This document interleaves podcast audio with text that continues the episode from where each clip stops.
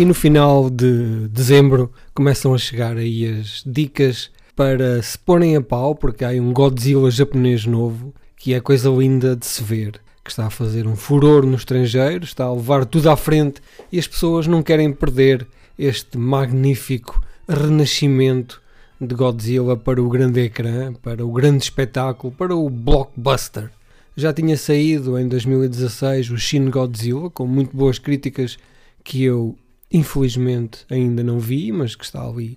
na fila de partida, na pole position, e fui com os meus filhos rapazes, então cinema adentro ver que raio de Godzilla é este que tanta gente fala. E somos então brindados com um fantástico filme que em tudo vai buscar as suas origens, desde o monstro, desde a sua capacidade de destruição, dos seus poderes, as suas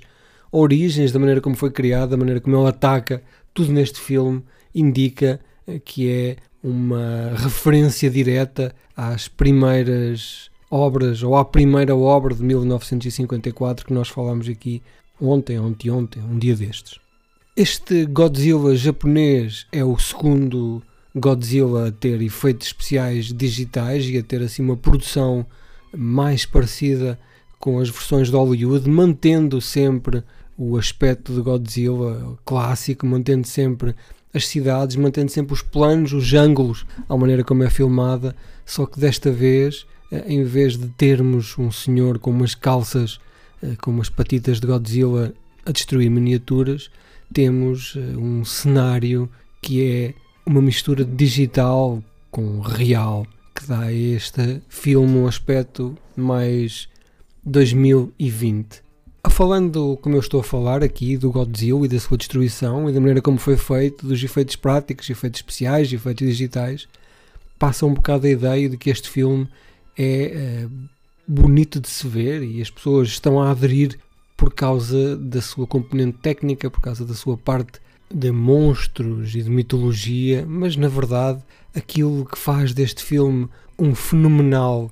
espetáculo de cinema é a sua história, os seus personagens, e pela primeira vez num filme deste género, nós somos mais guiados pelos destinos dos personagens humanos do que pelo próprio monstro ou pelos próprios monstros. Este filme é passado no final da Segunda Guerra Mundial, talvez um ano, dois anos depois da Segunda Guerra Mundial, em que o Japão perdeu, como nós tão bem sabemos, com duas bombas nucleares em Hiroshima e Nagasaki, e, lá está, mais uma vez, este fenómeno de Godzilla, este conceito todo, gira à volta eh, de uma alegoria, uma parábola que nos faz recriar estes ataques nucleares sob a forma do monstro. É para relembrar ao mundo que existe um perigo sempre constante, um perigo que pode sempre a qualquer altura renascer para provocar destruição descontrolada, completamente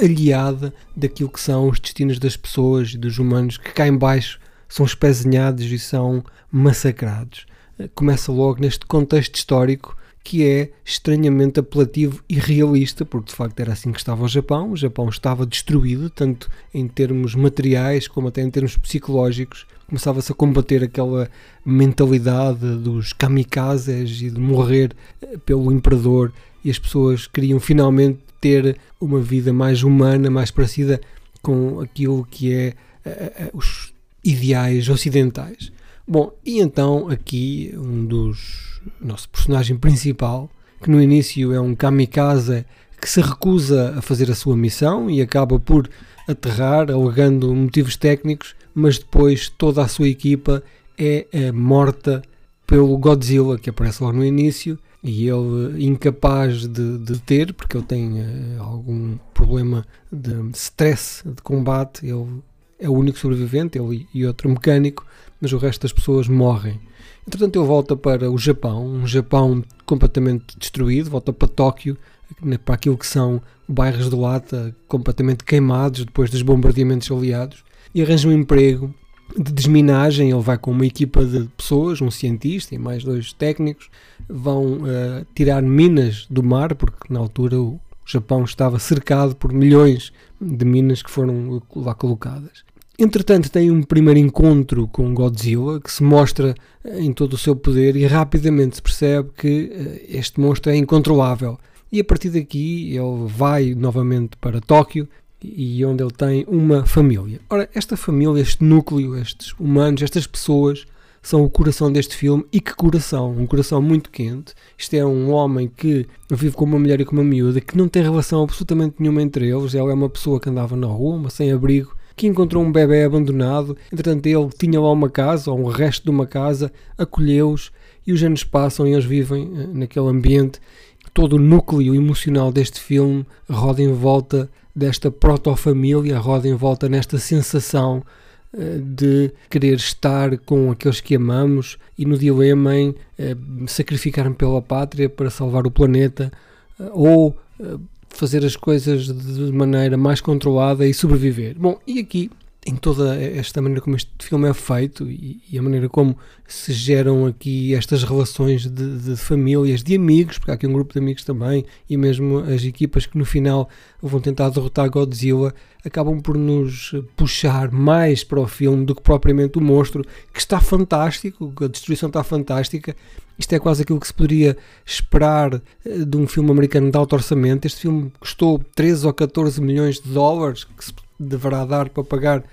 os finos a uma equipa americana numa produção deste género, mas eh, aqui o Takashi Yamazaki fez esta proeza de nos dar um filme com aspecto de blockbuster de 200 milhões de dólares, com as duas componentes muito bem equilibradas, a componente da representação e dos personagens, a construção de todas as suas motivações e de, e de, e de todo o seu relacionamento, aquela cola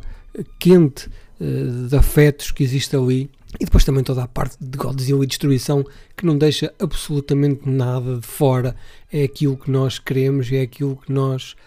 estamos à espera. Este Godzilla voltará, certamente, porque no final tem sempre aquela cena em que há um olho que abre ou uma luzinha que acende que nos indica que Godzilla voltará, como no final dos filmes do James Bond, em que aparece a frase mítica James Bond will return. O realizador Takashi Yamazaki, eu não vi mais nada dele, mas ele tem aqui o Space Battleship Yamato, que é uma imagem real, uma adaptação de uma anime muito famosa que eu tenho que ver, porque eu lembro-me na altura andar no olho nele e acabou por escapar. Tem aqui também umas animações do Doraemon, não sei se lembram do Doraemon, nos primórdios do canal Panda, quando o canal Panda era não só eh, para crianças, mas à noite tinha eh, desenhos para adultos, eh, não marotos, mas com umas temáticas mais maduras e com legendagens em vez de dobragem. Depois tem aqui aquela incessante bagagem que todos os realizadores de sucesso no Japão têm, que é 10 filmes por ano. Toda a gente gostou do filme, os miúdos adoraram, eles foram para lá um bocado de pé atrás, porque pá, é um filme japonês. Eles sabiam que poderia ser uma narrativa muito complexa, porque os filmes japoneses às vezes têm uma narrativa que não se coaduna bem com o nosso tipo de cinema, enquanto o cinema coreano eh, segue a fórmula americana e ocidental. O cinema japonês, por vezes, tem uma condução muito diferente e deixa-nos ficar um bocado a apanhar bonés. Não, eh, o filme entrega tudo o que promete e certamente é um dos filmes do ano, 2023, pelo menos para mim, apesar de ter visto em 2024. É um filme que envergonha, que embaraça a, a, América do cinema, porque com pouco dinheiro ele consegue construir um filme maravilhoso com uma coisa que, na verdade, não custa nada, que é a capacidade de escrever uma boa história. Vou tentar ver o Shin Godzilla, que agora fiquei curioso e os miúdos também querem ver. Já tenho aqui uma versão do Sr. Joaquim eh, de muito boa qualidade tratarei disso assim que possa.